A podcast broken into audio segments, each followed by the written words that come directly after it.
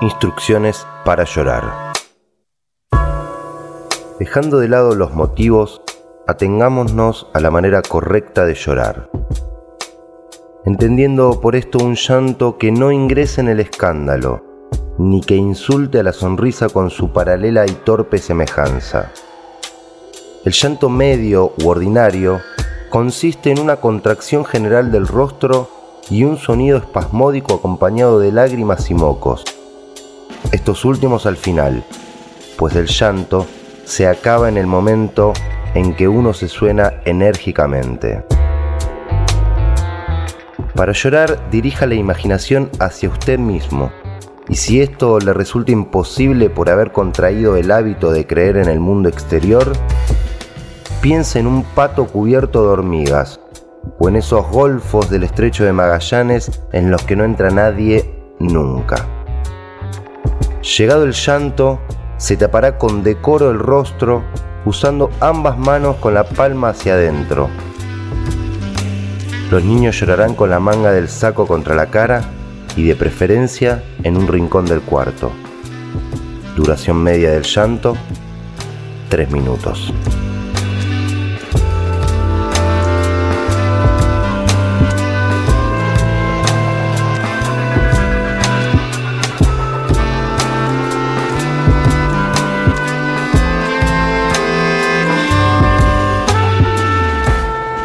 Ejemplos sobre la forma de tener miedo.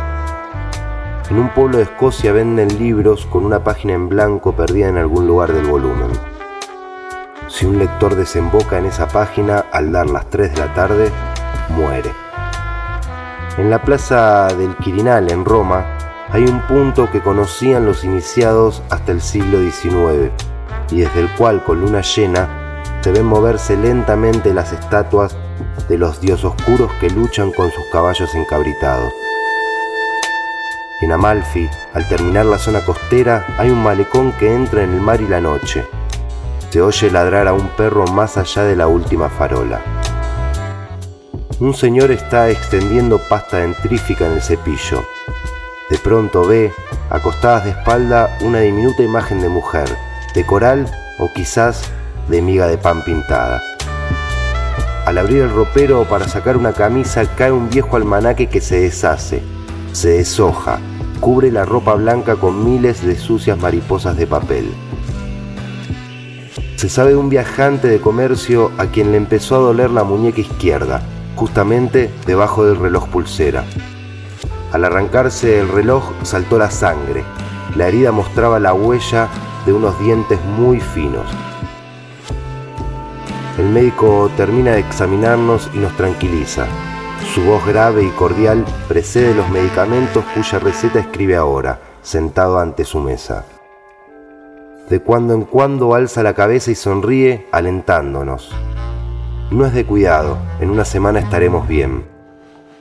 Nos arrellanamos en nuestro sillón felices y miramos distraídamente en torno. De pronto en la penumbra, debajo de la mesa, vemos las piernas del médico.